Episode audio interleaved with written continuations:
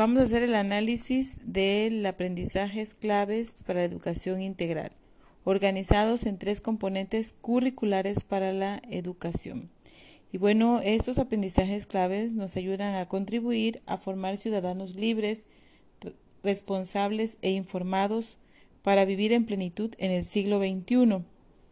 Y bueno, mismos objetivos curriculares y horas lectivas para todos los alumnos a nivel nacional atención a la diversidad y a las necesidades e intereses individuales.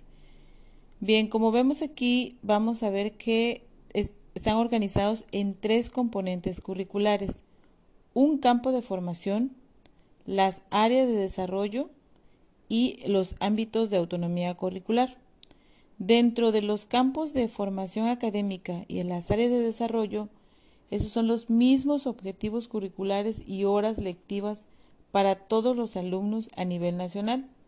El campo de formación académica, los campos de formación académica, se componen de lenguaje y comunicación, pensamiento matemático, exploración y comprensión del mundo natural y social.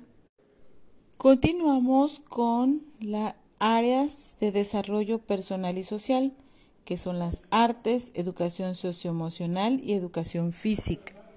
Ámbitos de autonomía curricular es ampliar la formación académica, potencializar el desarrollo personal y social, nuevos contenidos relevantes, conocimientos regionales y proyectos de impacto social. Este es el componente, componentes curriculares donde mm, en el programa 2017 nos los muestra con un disco, un organigrama el cual viene en nuestro plan y programas. Y bueno, para, eh, para su organización y su inclusión específica en los programas de estudio, los aprendizajes claves se han, se, se han de formular en términos del dominio de un conocimiento, una habilidad, una actitud o un valor. Cuando se expresan de esta forma, los aprendizajes claves se concretan en aprendizajes esperados. Cada aprendizaje esperado define lo que se busca que logren los estudiantes al finalizar el grado escolar. Son las metas de aprendizaje de los alumnos. Están redactados en la tercera persona del singular con el fin de poner al estudiante en el centro del proceso. Su planteamiento comienza con un verbo que indica la acción al constatar por parte del profesor y, la de, la cual es necesario que obtenga evidencias para poder valorar el desempeño de cada estudiante. Los aprendizajes esperados de los tres niveles educativos se organizan con base en las mismas categorías denominadas organizaciones curriculares, esto con la intención de mostrar el trayecto formativo de los niños, desde que entran al preescolar hasta que salen de la escuela secundaria, a efecto de dejar clara la progresión y la articulación de los aprendizajes a lo largo de toda la educación básica.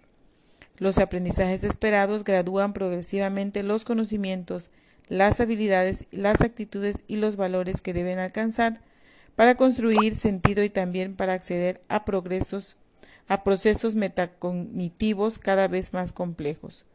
Los aprendizajes esperados constituyen el referente fundamental para la planeación y la evaluación en el aula y se plantearon bajo los siguientes criterios.